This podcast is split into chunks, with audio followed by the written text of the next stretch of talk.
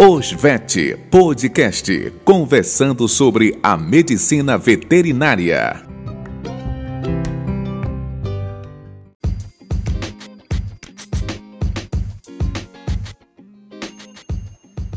Olá, ouvintes, sejam todos bem-vindos ao primeiro episódio do Osvet Podcast.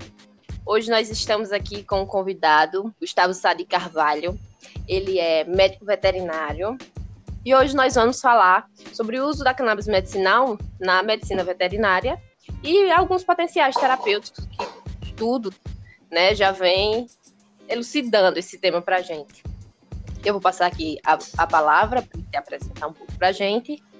Olá, Gustavo, seja bem-vindo. Olá, tudo bem? É, muito, muito obrigado pelo convite, Flavi. É extremamente importante que a gente comece a debater esse tema, né? Então, parabéns aí pela, pela conduta e fico muito agradecido pelo convite. Espero que todos curtam esse podcast, todos os ouvintes aí, e qualquer dúvida vocês podem estar perguntando ou para mim ou para Flavi. Vou deixar minhas redes sociais no final, tá bom? É, o Gustavo, ele é médico veterinário integrativo. Ele é formado pela UNITA em Sobral, aqui no Ceará, sou do Ceará. E ele tem pós-graduação em cannabis medicinal na Unileia. Já concluiu, Gustavo? Concluí e iniciei outra. Estou fazendo uma de fitoterapia agora. É.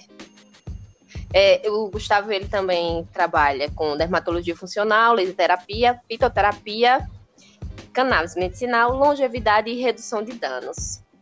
Tem alguns temas até que se eu conseguir uma vaga na agenda, ele vai voltar. É, mas de início, assim, de início, assim, é, queria que a gente falasse um pouquinho sobre a, a história, né? A gente sabe que o, o, potencial terapêutico da cannabis ele é conhecido de muito tempo, apesar de que hoje tem um tabu em cima disso, mas a gente sabe que não partiu daí, né? Então, é, Para a gente começar a falar dessa planta mar maravilhosa, a gente tem que entrar um pouco no contexto histórico, né? Tivemos anos e anos de apagão de todas as informações necessárias que hoje nós temos acesso, né? Então, durante mais de 20 anos aí, a gente ficou sem conseguir realizar nenhum estudo, nada era proibido, só era falado mal, né? Então, Hoje a gente está conseguindo ter informações extremamente necessárias. Então, partindo um pouco do, do contexto histórico, né, uma planta milenar, utilizada aí desde relatos desde 10 mil anos antes de Cristo já foram relatados, né, principalmente na, na base da farmacopeia é, chinesa, né, então ali foi datado pelo imperador Shenneng, né, as primeiras utilizações da planta, e de lá para cá ela esteve na farmacopeia de diversos lugares, inclusive do Brasil. É, até antes da proibição, aí nós tínhamos em prateleiras remédios à base de cannabis, né? É, tínhamos os famosos cigaritos índios, né? Que era é, eram cigarros mesmo que eram prescritos para pigarros, gripes fortes e, e também dores de cabeça. Então, é, não só na, na medicina humana, como também na medicina veterinária, a gente tem uma base farmacológica da, da cannabis que era muito, muito utilizada. Né? Na Índia, a base arquetípica da medicina da cannabis é, relatam os antigos usos veterinários, né? pelo menos é, no século ali, século XII, e também persistiu nos tempos modernos. Né? Existem diversas literaturas que mostram é, esses usos. Né? Então, por exemplo, em 1957, a cannabis ela era utilizada para tratar diarreia em gado, como antielmíntico, doenças do pé, é, era utilizada para aumentar o fluxo de leite em vacas e acalmando-as também também foi administrado como tônico para os touros e para aliviar a fadiga e transmitir resistência também. É, teve um médico muito importante né, nessa época, que é o William Brooke O'Shaughnessy, que é um médico irlandês que ele fez um, a primeira pesquisa da utilização da cannabis em animais. Ele utilizou um rachixe marroquino e ele aplicou inúmeros animais é, em zoológico.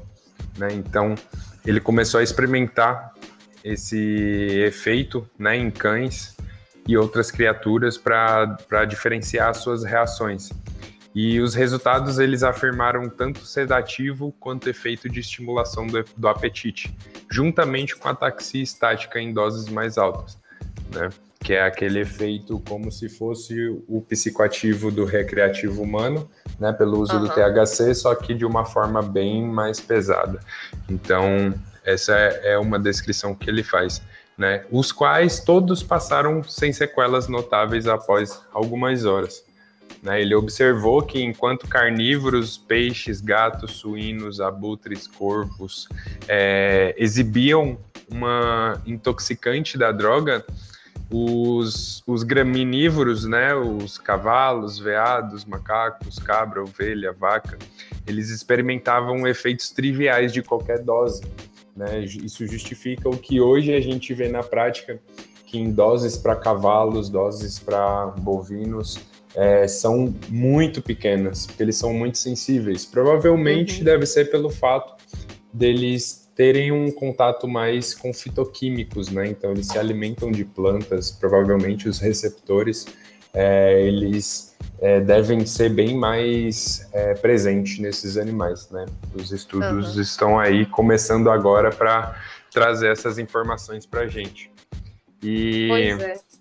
e, e assim, ele também teve adições, aplicações terapêuticas da cannabis na medicina humana, né, tratando condições que variavam de reumatismo a tétano, convulsões de cólera, doenças como a raiva também, casos de tétanos em cavalos, onde foram relatados cinco animais com tratamento eficaz.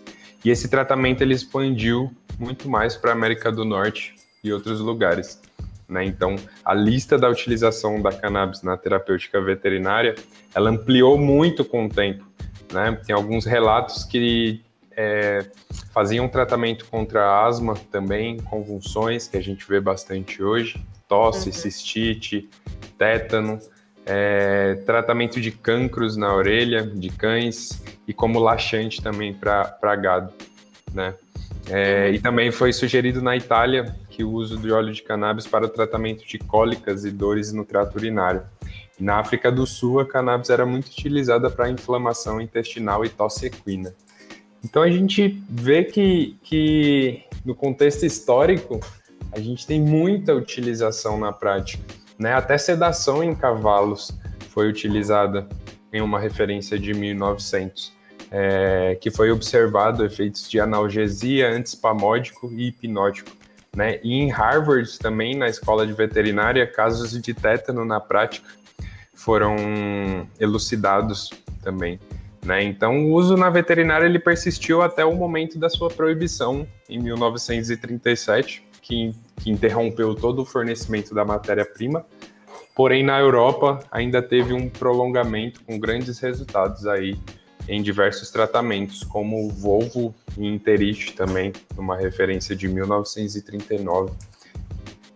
Pois é, a gente teve esse retardo aí, né, pela proibição, que, assim, dificultou de todas as formas a probabilidade de se desenvolver estudos sobre é, as potencialidades, né, que a gente sabe. E uhum. aí, a gente vê hoje, né, que apesar de que não tem uma liberação e tudo mais, mas que já tem uma grande evolução, porque é, a ideia do uso recreativo apenas, né, ela, ela fica de lado quando a gente identifica e consegue perceber que há outras possibilidades, né? É, isso, isso é muito importante porque, basicamente, é, uso recreativo hoje a gente só tem como falar mais para humanos, né? Porque a gente não consegue trazer isso para os animais, né? Uhum. E, e assim, é, o uso recreativo ele foi importante para abrir as portas para muita coisa, porque uhum. foi num uso recreativo que uma pessoa começou a parar de sentir dor, começou a parar de sentir dor de cabeça. E trouxe nessa discussão. E trouxe essa discussão novamente, né? Até ali a descoberta do, do sistema endocannabinoide também, pelo Michelin, né? E, e foi assim um boom extremamente gigantesco, mas que foi um boom que só foi gigantesco para essas pessoas, né, e para pesquisadores próximos. Ainda uhum. hoje é muito complicado a gente ouvir isso, né, principalmente dentro de universidade, que eu basicamente não ouvi nada. E, eu também e é, um, e é um sistema extremamente importante, né? Pois é. Aproveitando para entrar aí, né, no sistema do canabinoide. É, é assim, sistema... ah. Como é que funciona, né, de fato? Eu, eu sei que tem uma relação com os outros sistemas, né? Está relacionado ao homeostase, ao animal, mas assim, e aí? É, antes, de, antes mesmo de abordar as plantas, né, do, do gênero cannabis, a gente é, é, necessário demais a gente falar sobre esse sistema fisiológico, né, no qual as moléculas dessa planta atuam, que é chamado sistema endocannabinoide. E e ele, basicamente, ele é um sistema endógeno, intrínseco, né, na manutenção da homeostasia, então ele busca a, o equilíbrio corporal. Ele é um sistema de comunicação celular, ou seja, ele coloca as células ali para conversar.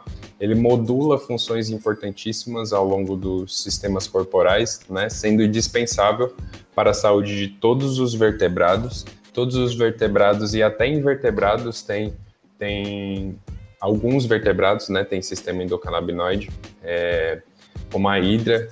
A hidra, ela, ela é um invertebrado primitivo, né, que foi descoberto um sistema endocannabinoide que controla a regulação alimentar dela, né, e únicos, únicos que não foram relatados sistema endocannabinoides é, foram os insetos, né, então, eles são desprovidos desses sistemas. E os receptores, né, seus receptores extracelulares, que estão localizados principalmente ali no sistema nervoso e sistema imune, que a gente vai falar um pouco mais para frente deles, e suas moléculas endógenas que possuem funções classificadas como neurotransmissoras, neuromoduladoras, imunomodulatórias, através de agonismo e antagonismo com esses receptores. Então, o nosso corpo, né, o corpo dos vertebrados, ele produz maconha né? É o é. que a gente diz muito, que é a anandamida e o 2-AG, que são os endocannabinoides. Eles se ligam nesses receptores fazendo um mecanismo ou de agonismo ou de antagonismo, né? É, ele, ele é produzido em uma quantidade muito menor no nosso corpo e esses receptores também já foram descritos em alguns órgãos, né?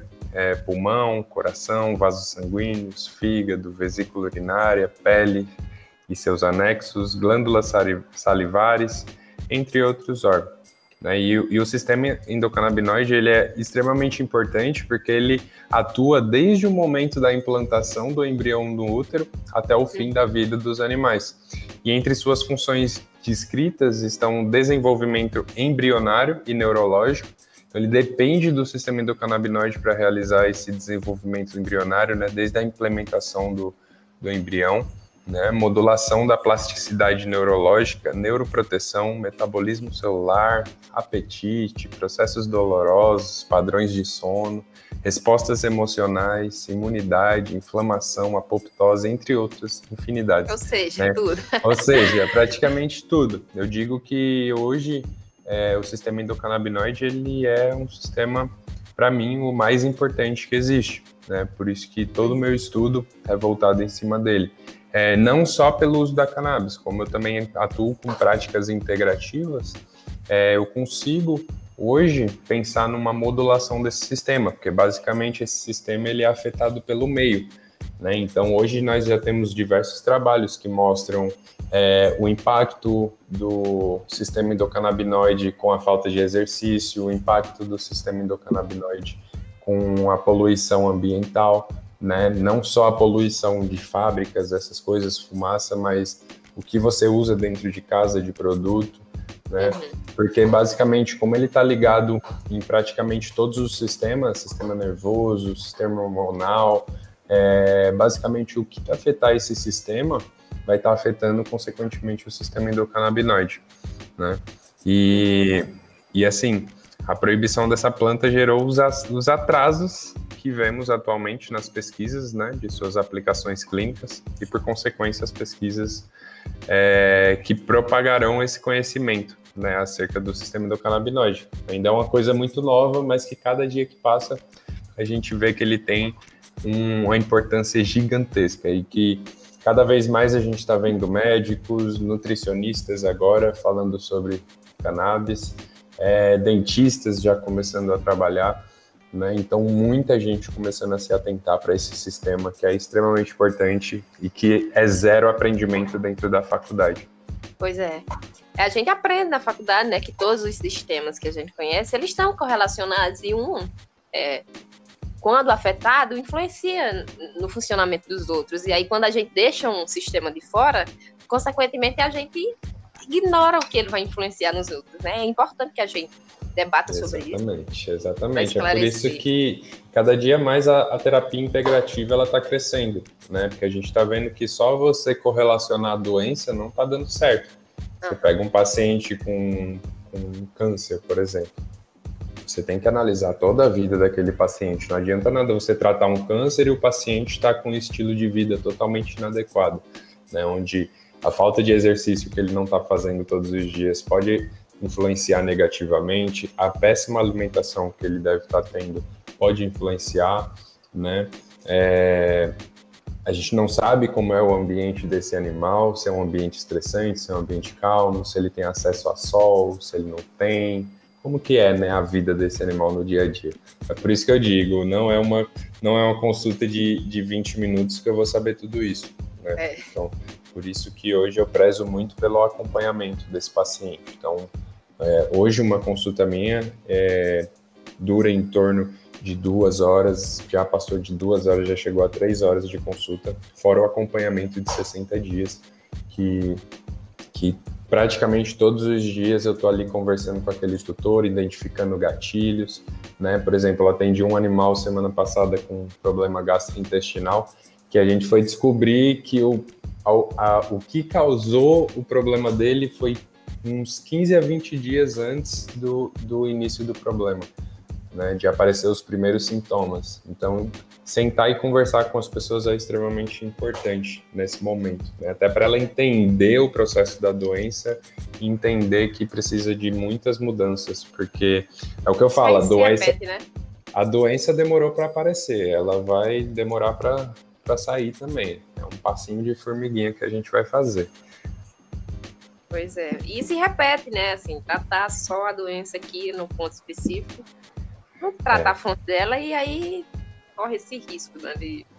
É, essa a taxa de insucesso, dependendo da patologia, né? Como hoje eu pego é. mais animais é, já bem debilitados, já animais com doenças crônicas, então o tutor já vem bem desiludido. Você precisa muito bem é, moldar esse tutor para ele ter uma esperança novamente. Porque geralmente quando vem para mim eu já sou o sétimo veterinário, já sou já o que o, o, o que é o resto assim, sabe? A última esperança.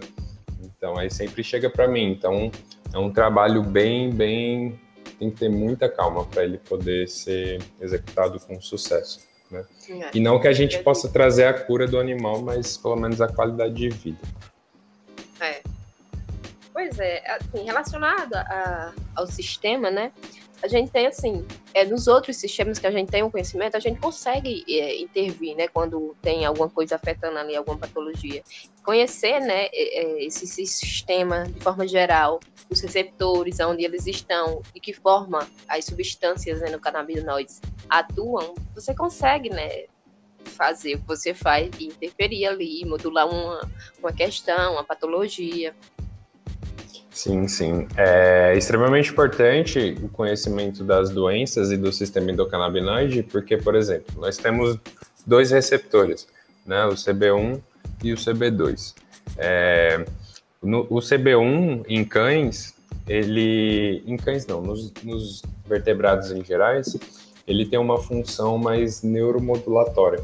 Né? Então, ele vai ser encontrado mais ali no sistema nervoso central. Em cães já foram relatados em que foi encontrado em córtex cerebral, cerebelar, medula oblonga, mesencéfalo, globo pálido, é, giro denteado do hipocampo, substância negra e substância cinzenta da medula espinhal. Né? Nos astrócitos de todas as regiões examinadas possuíam receptores CB1, em alguns estudos mostraram, e no sistema nervoso periférico, neurônios e células satélites, nas células de Schwann e na raiz do gânglio dorsal. E o CB2 ele tem maior, ele é, ele tem uma função mais imunomodulatória. Né? Então ele vai ter uma expressão muito maior ali em macrófagos, linfócitos T, linfócitos B, células natural killer e monócitos. E o CB1 ele já foi descrito, encontrado no coração, vaso sanguíneo, fígado, pulmão, trato gastrointestinal, tecido adiposo, espermatozoide, pele e anexo. Já o CB2 ele foi encontrado mais no pulmão, pele, trato gastrointestinal também, vesícula urinária, células de suporte do sistema nervoso, como micróglia, e em pequenos números nos neurônios. Né? Então, basicamente, os receptores eles têm praticamente em todas as localizações, mas é, em quantidades diferentes. Né? Uhum. E, e assim, existe particularidades, né? Por mais que a gente veja sendo tratado de uma maneira bem generalizada em relação ao humano. A gente vê tratando um câncer no humano, a gente vê tratando um câncer no animal, né? E, e assim, é bom a gente entender também, por mais que seja um sistema fisiológico geral para todos os vertebrados, existem ainda particularidades, a gente ainda não sabe a fundo como esse sistema ele se comporta em todos os animais. A gente tem muito trabalho, mas de modelo de animal de laboratório. Então, cada vez mais a gente está buscando estudar, né, para poder entender esse processo, porque, por exemplo, nos cães, com a pesquisa do daquele médico irlandês que eu falei na, no contexto histórico, é, que fala sobre a taxia estática, isso é extremamente importante, por quê? Porque nos humanos, é, a terapia com THC, ela é bem segura? A gente vê que o tratamento é bem tolerável para diversos pacientes, por quê? Porque no centro vegetativo, é, que coordena é, batimentos cardíacos, respiratório, a densidade de receptores CB1 nessa área, nos humanos, ela é muito pouca, quase nada. Né? Então, por isso que se torna uma terapia altamente segura. Já nos cães, a gente tem uma quantidade, de, uma densidade de receptores muito maior nessa área. Então, por isso que os cães, eles têm bastante efeito tóxico da, da, da planta, né? Então, se eles ingerirem uma pequena quantidade, eles já podem acontecer os efeitos colaterais, né? A psicoatividade pode causar uma tontura, taxia estática, dependendo da quantidade, pode chegar a ter convulsão e até morte. Né? Ainda não foram relatados ainda, é, a dose é bem tolerável, mas cada vez mais a gente tem que tomar cuidado, porque o número de habeas corpus nos locais estão aumentando, né? Cada vez mais os países estão regulamentando. Então as pessoas precisam estar atentas a isso para que o animal não tenha acesso a uma planta tão rica em THC, né? porque isso pode é. causar muito problema. Então, é, os cães, eles reagem, para você ter noção, a 0,001 grama de THC, é 1%, é muito pouco. Né? Então, não necessariamente a gente precisa entrar com uma dosagem muito alta de THC para poder a gente ter um efeito que a gente quer. Né? Obviamente que tem patologias que o THC ele se sobressai muito mais e a gente tem resultados bons no uso uhum. animal, mas a longo prazo a gente ainda não sabe o dano que isso pode. Ele tem interação, tem interação medicamentosa que pode ser perigosa, né? A cannabis ela inibe é, algumas enzimas do citocromo P450, então tem interação medicamentosa, é, tem elevação de algumas enzimas do fígado, muito pouco, mas tem, então você não tem que ficar muito ligado com o exame de animal. É, tomar cuidado, porque se você tiver um animal com problema cardíaco, com problema respiratório, com problema renal, o THC ele mexe bastante com essa área, então você precisa entender. E as patologias em si, elas expressam os receptores, ou elas diminuem esses receptores ou elas aumentam esses receptores. Por exemplo, eu trabalho muito com a dermatite atópica, né? Então, uhum. eu atendo muito animal já todo sequelado de remédio, multiresistente, né? E, e muitos trabalhos estão mostrando que para inflamações, principalmente a nível de pele, o corpo ele expressa muito mais o CB2. Né? Então, é, saber disso faz com que você possa direcionar o seu tratamento para as moléculas que você quer, né? Qual, qual tem, quais têm mais afinidade com CB2, né? Como a gente poderia ter uma resposta melhor? O que, que você vai usar? Um THC, um CBD, um CBG, um THCA, CBDA, né? Isso, isso é uma coisa que é um, um futuro, né? Um futuro uhum. que, que fora daqui já está acontecendo, mas com esse atraso nosso, principalmente aqui no Brasil, né? Que não anda, é. É, a gente tá, tá aí bem atrasado, né? Recentemente eu trouxe para o Brasil, juntamente com outros veterinários colegas, é, a gente trouxe a, a Rede Cannabis Brasil, né, que é uma plataforma de pesquisa e desenvolvimento. Ela tem sede na Colômbia, mas já tem no México, já tem no Chile, já tem em muitos locais. Né? A gente abriu aqui no Brasil, que é justamente para buscar a pesquisa, para a gente ter um produto padrão, né? para a gente ter mais segurança para os animais, porque é como eu falei, é, a gente tem uma luta que para os humanos a gente fala sobre o recreativo, a gente fala sobre o uso medicinal. Eu estou nesse meio também, eu grito junto com a galera, mas quando a gente fala de tratamento animal, a gente tem que levar a sério, porque basicamente eles não têm uso recreativo. Então, cada vez mais a gente precisa de segurança para os pacientes. Então, é, hoje, o que está acontecendo aqui no Brasil, é, muitos veterinários estão querendo é, fazer uso do, no, no, seu dia a dia nos animais, mas muitos ainda não têm é, informações para estar tá colocando em prática. Eu, eu vejo muita dúvida de gente, principalmente que fez cursos e tal, né, faz o curso e já quer sair para trabalhar com isso. E aqui no Brasil ainda está bem complicado, porque basicamente a gente ainda está se comparando muito com o uso humano. Então, as associações que a gente tem no Brasil, elas fornecem óleos para humanos e todas, praticamente todas as associações, fora a Abras de João Pessoa, que tem regularização do cultivo, todas as outras associações elas trabalham de forma irregular. Então, uhum. você não sabe o que tem naquele frasco, você não sabe se ali tem um CBD, se ali tem THC, se ali tem metal pesada, você não sabe quantificação, você não sabe se ali tem resíduo tóxico, né? Porque tudo que está na terra a cannabis absorve. Então, acaba que sendo um tiro no escuro que a gente está dando, né? Que está dando certo, mas a longo prazo a gente não sabe o que pode causar. Né? E como a gente está nessa, eu digo muito que não pode legalizar sem a gente reconstruir o cenário, fazer as pessoas entenderem e respeitar toda, toda essa questão. Né? Então não vai ser só legalizar, é, vai precisar de um, um paro social aí, muita coisa, né? Muita gente que sofreu bastante com informações é, errôneas né? Uhum. Mas que cada vez mais a gente vai avançando. Então, todos os veterinários precisam pisar um pouquinho o pé no freio, né? Eu sei que todo mundo aí quer trabalhar, tá vendo o resultado, mas é, tem que pensar bem para a gente é, não levar a mais a má, é, como é que eu posso dizer?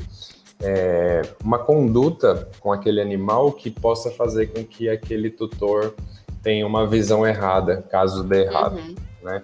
Então, é, né? vai que acontece alguma coisa e o tutor fala, ó, oh, foi culpa da cannabis, entendeu? Então, pode ter sido culpa da cannabis, mas você vai ter que saber o que, que aconteceu ali.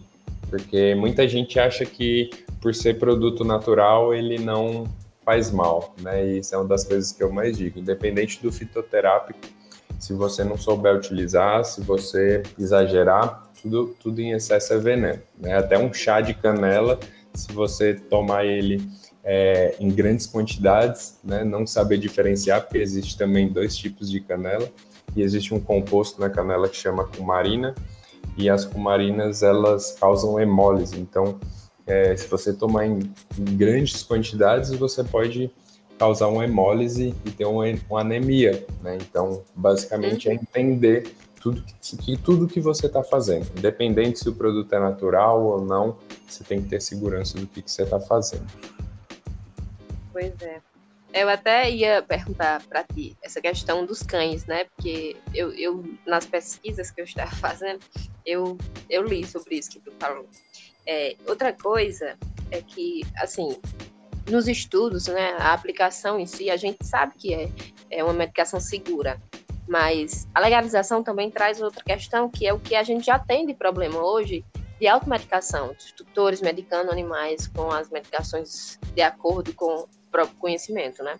E aí a gente tem essa questão, o fato de ser natural, achar que não traz nenhum problema.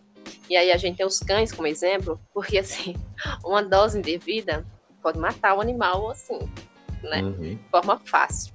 E aí a gente tem essa questão com a legalização, né? É, é... Sobre as associações. Hum. Pode falar. Não, pode falar. É, a PL 399 de 2015, assim, é importante também porque ela pontua é, muitos aspectos, né, da produção, da extração, do beneficiamento, e isso é importante para organizar as associações. Né? É, isso, isso é um ponto que eu acho que é 880, sabe? É uma coisa que eu tenho bastante medo também, pelo monopólio que pode gerar porque basicamente todo mundo, muita gente quer entrar nessa por dinheiro. Né? Então, por exemplo, vamos falar um pouco da regularização dos Estados Unidos. Hoje a gente utiliza muito os Estados Unidos como modelo, mas lá a, lá a cannabis ela é vendida em qualquer lugar. Você pode comprar no posto de gasolina do seu animal, né? você pode comprar qualquer mercadinho, você vai encontrar CBD, vai encontrar, porque lá é suplemento alimentar. Então lá não foi regularizado para os veterinários pelo órgão é, dos veterinários, né? Foi liberado geral. Então os veterinários lá ainda eles ainda têm bastante medo de, de prescrever, né?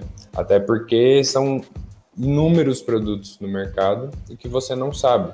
Por exemplo, um dos meninos do meu grupo, que é o João, ele fez estágio lá nos Estados Unidos e ele falou muito sobre isso, né? Que as pessoas têm bastante medo. E ele estagiou numa empresa lá um tempinho que ela testou os produtos que tinha no mercado e que muitos que estavam ali não tinha o que era que estava no, no rótulo, né? Então isso mostra a importância da gente trazer isso, não deixar acontecer no Brasil, porque basicamente isso pode gerar também muito mais dificuldade para a gente ter acesso, né? Uhum. Ou muita facilidade para baldear logo tudo, né? Ou a gente vai ter muita dificuldade pelo acesso de preços, né? Então, uhum. é o que eu chamo, os Estados Unidos ele é democraticamente legalizado, porque para você ter, você tem que ter muito dinheiro, né?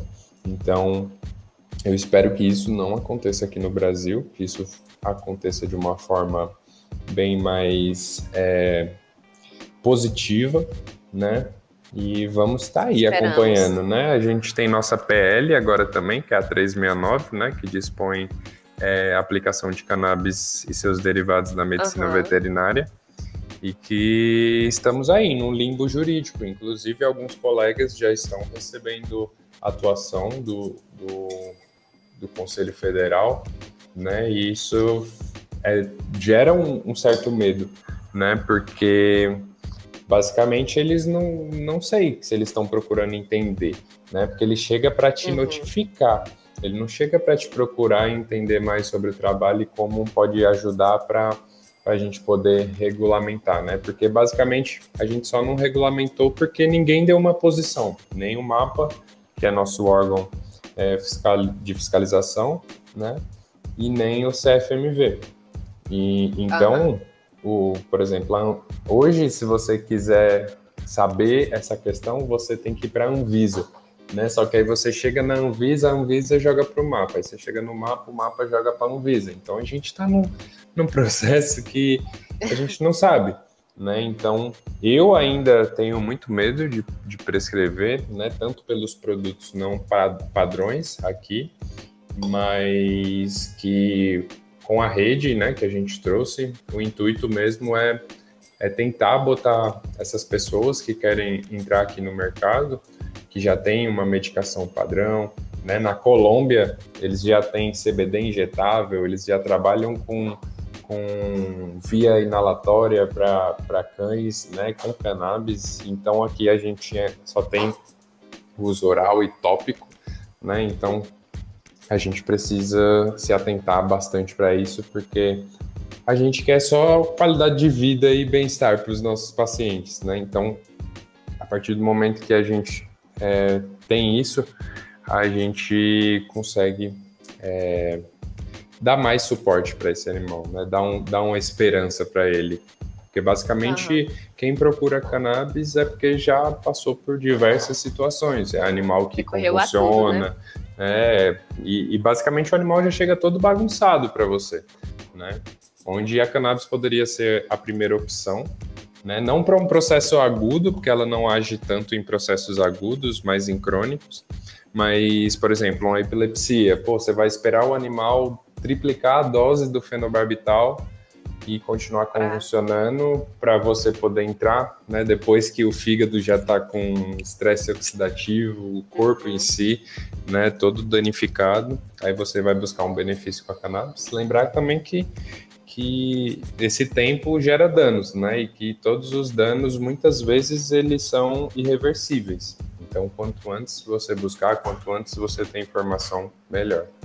Né? Pois é, é importante assim é, trazer né, para o Brasil de grupo que, que envolve né, a pesquisa, porque assim, esse, esses casos de recorrer em último caso, essa situação né, de recorrer em último caso, também é do medo né, de, de recorrer antes, porque ainda não se tem, é, até os órgãos né, de fiscalização, acho que eles demoram também e não dão ficam jogando um para o outro, porque eu acho que para eles também é bem cauteloso essa questão de aprovar, sim, porque cai para cima, né? Depois.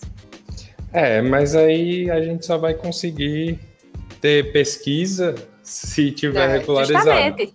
Né? Uhum.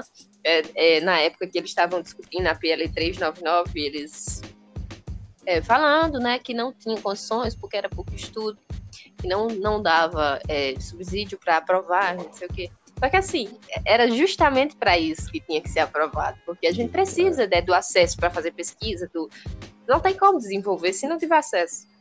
Exatamente, exatamente. E, e, e aí vai esperar acontecer coisas erradas para poder uhum. ou falar mal, né?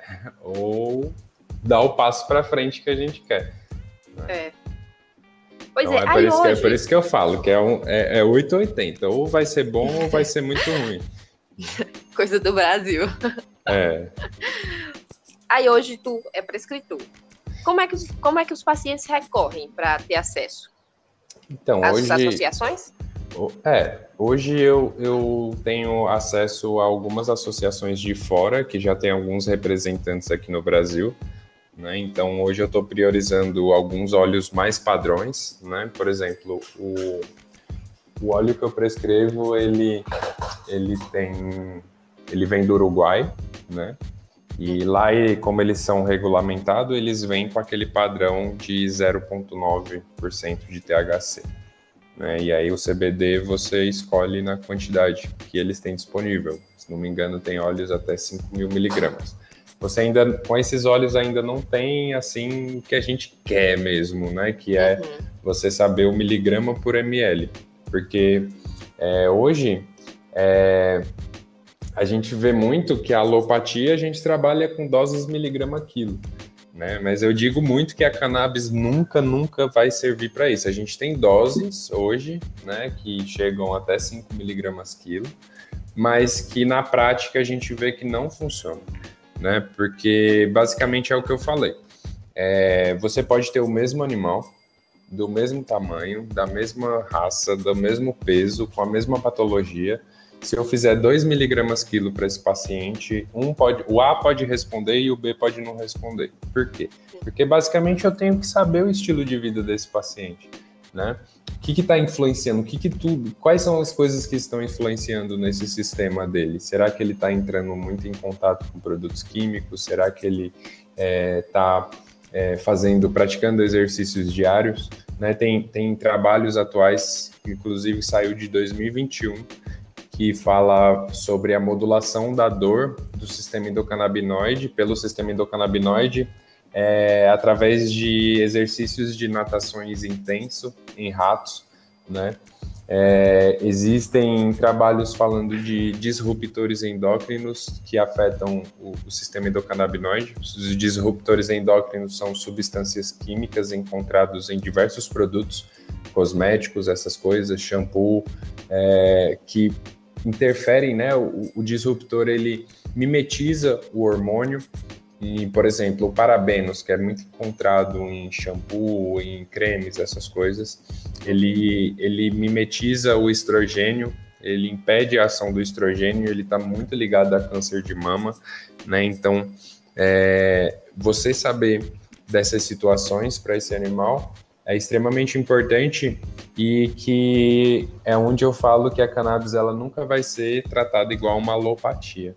Porque o que eu dar uma gota para um animal, ele pode responder como o outro precisa de cinco gotas para responder. Então vai depender muito do sistema dele, vai depender como esse sistema tá, né? O quão saudável tá esse sistema, quanta, uhum. qual, qual o tamanho dessa bagunça que a gente precisa ajeitar, né? Então hoje eu, eu trabalho mais com a modulação desse sistema. Então antes da cannabis existe uma série de etapas que eu sigo para poder ajustar o corpo do animal, dar a condição necessária para poder a gente é, tá introduzindo a cannabis, né? principalmente na alimentação, que hoje na nutrição humana trabalhos, inúmeros, inúmeros trabalhos atuais estão saindo relacionados a isso, né? Sobre a negligência da, da, da nutrição hoje em dia e o quanto ele afeta o sistema endocannabinoide. Né? E se a gente for levar ao pé da letra a nutrição dos nossos cães e gatos, né, é basicamente ração. E que, assim, é, para falar de saúde, a gente não consegue entrar muito no mérito da ração, porque ela passa a ser um produto industrializado com conservante, muitas vezes é, com, com é nome, transgênicos, né? Então, é, entender sobre isso, o, o, sistema digestório é uma coisa que a gente pouco estuda também na universidade que para mim está sendo um dos maiores estudos agora é o intestino, que é basicamente onde tudo começa, onde você modula tudo, né? A gente tem aí a nutrigenoma hoje, que é a modulação dos genes através da nutrição. Isso, isso é a evolução, né? Hoje eu digo uhum. muito que a medicina perdeu muito espaço, a nutrição está ganhando muito espaço agora, porque as pessoas estão procurando muito mais um nutricionista hoje, um nutricionista bom, né, que entenda dessa relação, principalmente de epigenética, é, que é a expressão de genes das doenças, né, e que você consegue modular. Então, tem nutricionista hoje que está pegando pessoa com doença autoimune e tratando com comida, né, sem ah. remédio, suplementação, e que está tendo muito resultado e trazendo uma puta qualidade de vida para a pessoa, né, então para os animais da mesma forma. A gente precisa começar a discutir mais isso, né? principalmente a alimentação, que é um tema que gera muita, muito, é, é muito polêmico, né? E que basicamente a gente está vendo que tem muito resultado bom, né? Só com uma simples ah. mudança alimentar. É aquela história, né? Prevenir é melhor do que remediar. Muitas vezes é, isso sim. entra bem antes da doença, né? É, Hipócrates, Hipócrates já dizia, né, que, que o alimento seja seu remédio, seu remédio seja seu alimento, né? Então, uhum. é isso aí. De forma geral, assim, é, tu, tu tem usado com que fins terapêuticos a cannabis, assim, na tua prática? A gente sabe que tem vários, né? Mas assim, na tua prática, tu já teve a oportunidade de usar, assim? Eu já acompanhei paciente com dermatite atópica, que eu fiz uso. e deu muito bom, né?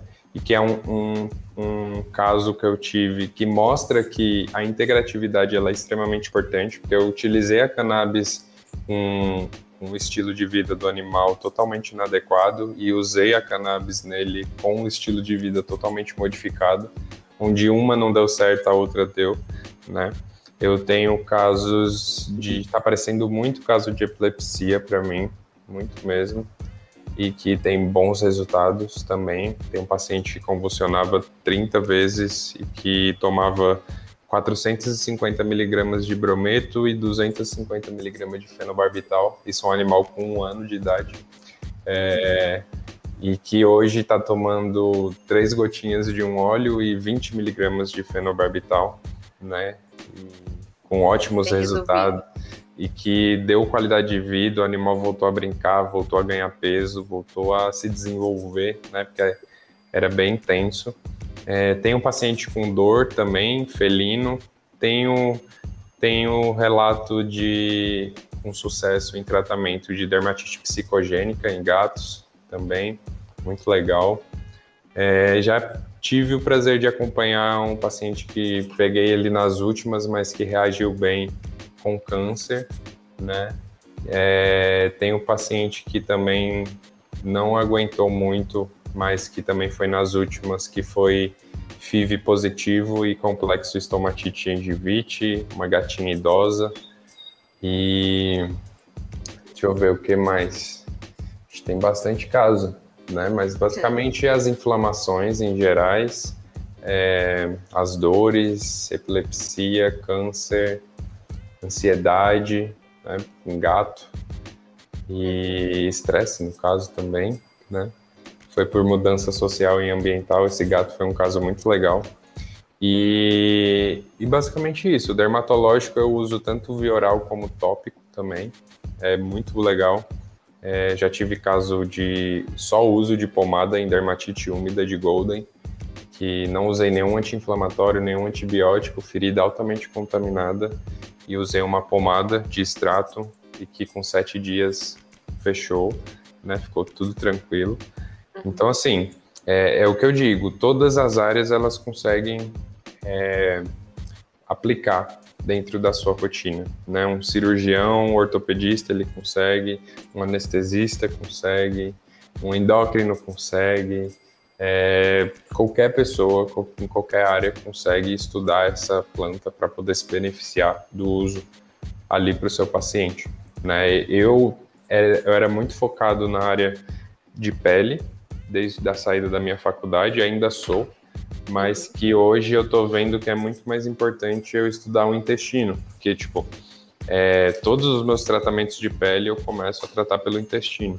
Então, é, começou a aparecer, eu, eu ver, né, que o intestino ele é a causa de tudo ali, seja para um problema hormonal, seja para um problema com câncer, né, então começou a aparecer outros pacientes para mim, paciente renal, paciente é, com, com câncer em si. Então hoje eu estou pegando mais casos abertamente, mas eu não queria abrir muito esse leque porque é justamente isso. A gente precisa ter um entendimento muito grande da área para poder estar tá entrando profundamente nela. Né? Então meu foco mesmo é intestino e cannabis.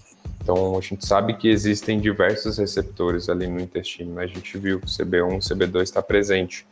Então a gente consegue modular muito bem esse intestino ali para trazer qualidade de vida para o paciente. Mas que meu foco mesmo atual está em leishmaniose, né, que é uma coisa que eu vou estudar bastante ainda. Sou doido para trazer a cura dessa doença.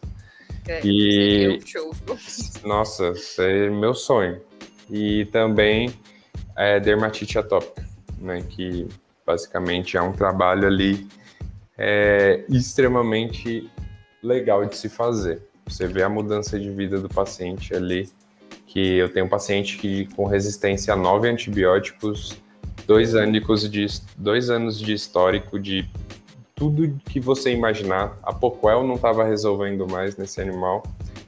O animal já estava com sequelas gigantescas de, de calcinose cutânea, hiperadreno, estava é, todo lascado e que hoje não toma nenhum remédio, né? Hoje está totalmente controlado. Então, é, é muito legal, muito gratificante você ver isso, né? Uhum.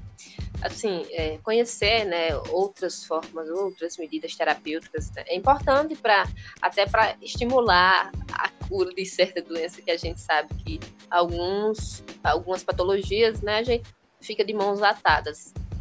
Sim, e aí sim. essa perspectiva nova é sempre bem-vinda.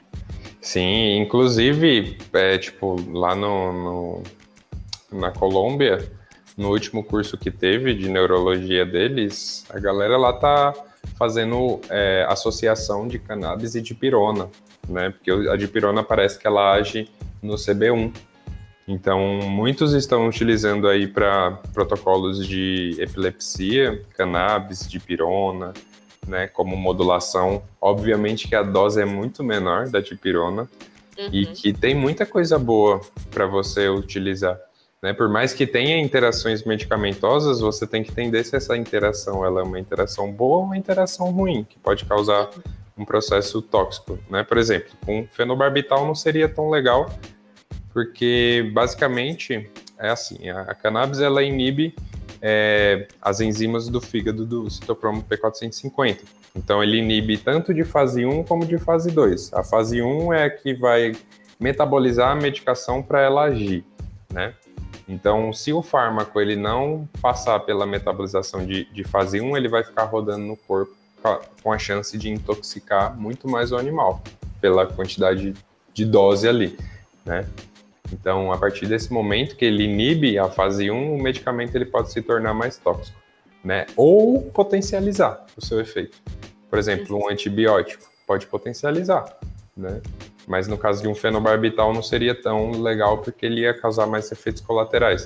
Por isso que um cão, quando ele está intoxicado com cannabis, que chega na clínica, a gente tem que tomar muito cuidado com as drogas que vai utilizar. Né? Porque basicamente um amigo meu de Fortaleza, eu lembro quando eu fiz o curso a primeira vez da, de prescrição, eu falei para ele que ele é anestesista e tal, eu falei, ó, oh, cara, cuidado quando chegar bicho aí intoxicado. Você que mora, ele mora em Fortaleza, né? E eu, ele, eu não foi cinco dias, ele me mandou mensagem. Gustavo, apareceu um cachorro aqui, um Spitz alemão, comeu cannabis, estava bem, tranquilo, mas eu quis induzir o vômito dele com morfina e, e o bicho ficou altamente chapado. Né? Eu falei, pois é, cara, eu te avisei ainda. Né? Porque basicamente intoxicou o animal porque a droga ela teve seus efeitos colaterais ali por conta uhum. dessa metabolização, né, falha. E se o fármaco ele for de fase 2, né, é, ele pode começar a causar, por exemplo, ele metabolizou, só que na fase 2, que é onde ele vai se transformar para ser eliminado, ele não é metabolizado é, ele vai causar um dano muito grande no fígado, criando radicais livres, né? Então, esse paciente ele corre um risco de ter um estresse oxidativo no fígado. Então, por exemplo, a gente pode utilizar o fenobarbital junto com a cannabis, mas em horários diferentes e sempre pensando em proteger esse fígado, né? Fazer um pool de antioxidantes para você ajudar esse corpo a eliminar mais esses radicais livres, até você conseguir fazer o desmame dessa medicação. Aham. Pois é, né? E aí o estudo cai de novo sobre nós, né? É importante a gente conhecer é, os efeitos e essas interações, né? Para saber o que fazer quando ocasionalmente acontecer e chegar, né? Um animal intoxicado, porque com a legalização também pode, pode acontecer. Vai, e vai acontecer muito, já está acontecendo. Já sabe que acontece, né? Nos Estados Unidos, no primeiro, nos primeiros meses de legalização, que teve geral agora, né, é, teve muito quadro de intoxicação de animal. Então, é extremamente importante que o tutor saiba e os veterinários também. Por mais que não queira trabalhar com cannabis, é, ele tem que saber como você é. vai agir na hora que chegar um paciente, né? Porque é. se ele fizer uma coisa sem ele saber, por exemplo, ah, aplicou uma droga, o bicho chapou mais e, e não, não ajustou. Vamos supor que esse animal chegue a óbito, né? Ele vai botar a culpa em quem? Na cannabis, né? não é na conduta dele. Porque ele não sabe o que, que ele fez de errado ali. Né? Então, basicamente, é uma forma também da gente começar a fazer isso da maneira correta, né? Para uhum. todo mundo saber que a terapia é segura, mas tem que tomar alguns certos cuidados e ter respeito, né? Como a gente tem pela abordagem de outras pessoas, também respeitar a nossa. Que é muita piadinha que, que, que ocorre, viu? eu acredito. É, Gustavo, para encerrar, eu queria saber, assim, como iniciou essa tua relação com o uso da cannabis, né? Eu já vi alguma coisa, mas eu queria que você falasse um pouco sobre isso. Então, eu já conhecia um pouco, né? Eu, eu, isso eu não, não escondo, eu faço uso recreativo desde quando eu passei na faculdade, então aos 18 anos, mas o meu uso foi não foi por incentivo nem nada. Eu ganhei uma revista científica, era da super interessante, no tempo. E eu comecei a ler e, e eu achei interessante aquilo, né? E aí comecei a fazer uso para mim. Durante a graduação eu nunca não, não me interessei tanto, até porque eu nem lembrava e os professores também nada de incentivo, né? E eu, eu já era meio que referência de drogas na sala pelo fato de eu ter bastante tatuagem, né? Deixando bem claro que, ó, eu, eu nem bebo, eu só fumo, né? E, e assim, fumo, fumo maconha, no caso, e todas as referências de drogas da sala era eu, né? Então eu procurei me retrair mais, era uma coisa que eu não aplicava muito dentro de sala, assim, para falar, para ter a coragem de falar. Até porque na minha disciplina de terapêutica, o professor no primeiro dia de aula pediu para a gente fazer é, teve uma palestra, eu lembro, no tempo, na faculdade de homeopatia, e ele zoou muito essa palestra. E aí, no outro dia, ele pediu para a gente fazer uns trabalhos e apresentar sobre práticas integrativas. E ele fez isso com o intuito de tirar onda, né? Então, essa é a referência que eu tenho dentro da universidade. E aí, quando eu saí, eu comecei a focar nessa área de pele, né? E aí, eu comecei a me deparar com muito paciente lascado, porque eu comecei a criar a minha imagem no Instagram e muita gente começou a aparecer e eu comecei a ter bons resultados. E aí só começou a aparecer umas coisas bem tensas, né? Animal multiresistente, é, animal todo lascado. E aí eu via que passou por cinco, seis veterinários com a mesma conduta que eu iria ter, né? E aí eu falei, pô, eu sou recém-formado, saí agora para o mercado de trabalho, trabalho sozinho, que eu sempre trabalhei sozinho, trabalhei cinco meses em clínica só. O que fazer?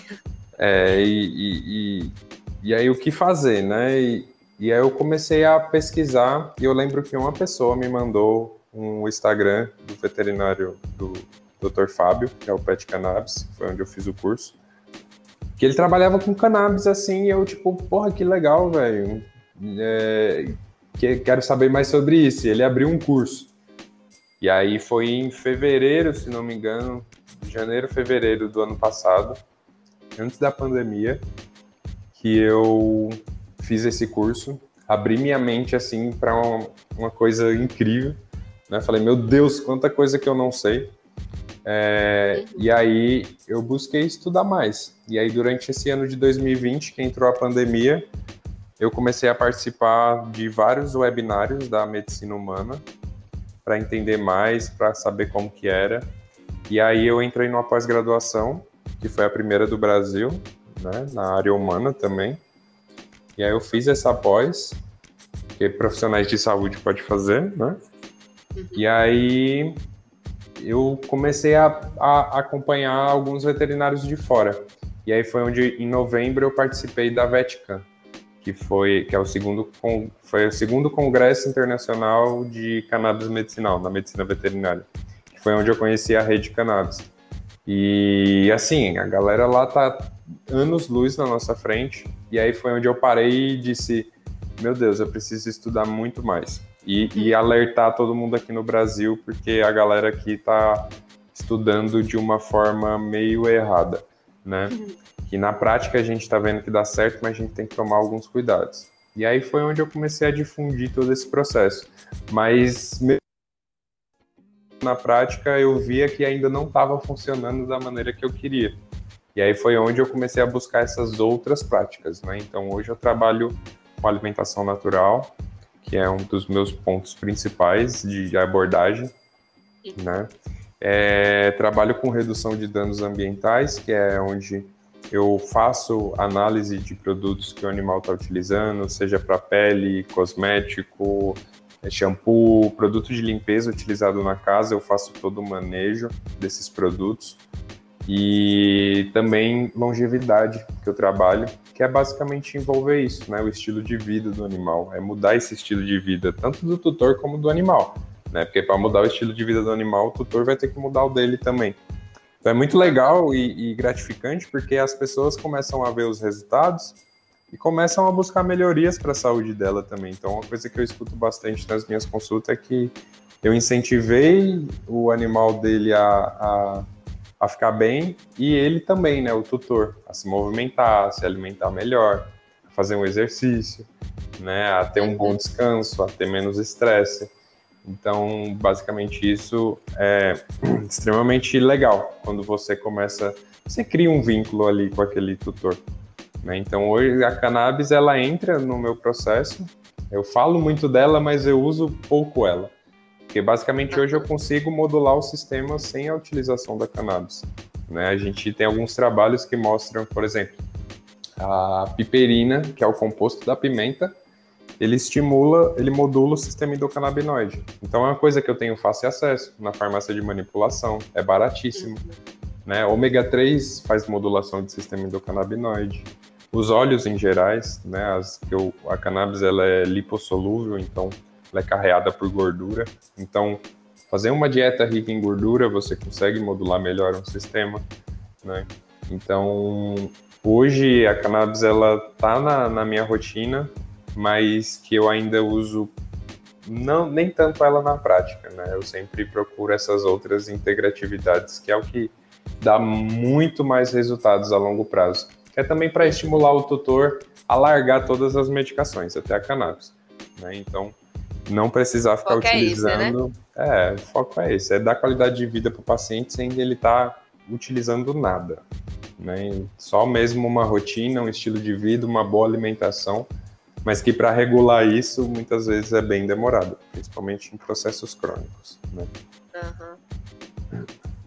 Pronto, Gustavo, pois é isso. Eu gostaria de lhe agradecer, queria que você é, divulgasse aqui suas redes sociais para a galera acompanhar. E eu sei que você faz, é, traz muitas informações nas suas redes, né? Para a galera tomar conhecimento sobre muita coisa. Fique à vontade. Pois pronto, pois agradeço demais o convite. Precisar, tamo aí. Demorou um pouquinho para acontecer, mas é na rotina doida, né? Mas muito obrigado de verdade. Espero que vocês tenham gostado dessas informações. E se você quiser buscar mais informações, você pode estar tá me acompanhando nas redes sociais, né, que é o Gustavo Savete. E lá você vai ter acesso a outras plataformas também que a gente atua, que é a Rede Cannabis também. No link free na minha bio do Instagram, tem todas as condições necessárias, é, os, os tópicos necessários para você seguir lá né? Tanto o Instagram da rede, eu também tenho uma loja de produtos naturais que trabalha voltado para esse conceito, né? Então, é, me acompanhem lá e o que tiver de dúvida é só mandar lá que a gente vai tirando, tá bom? Show.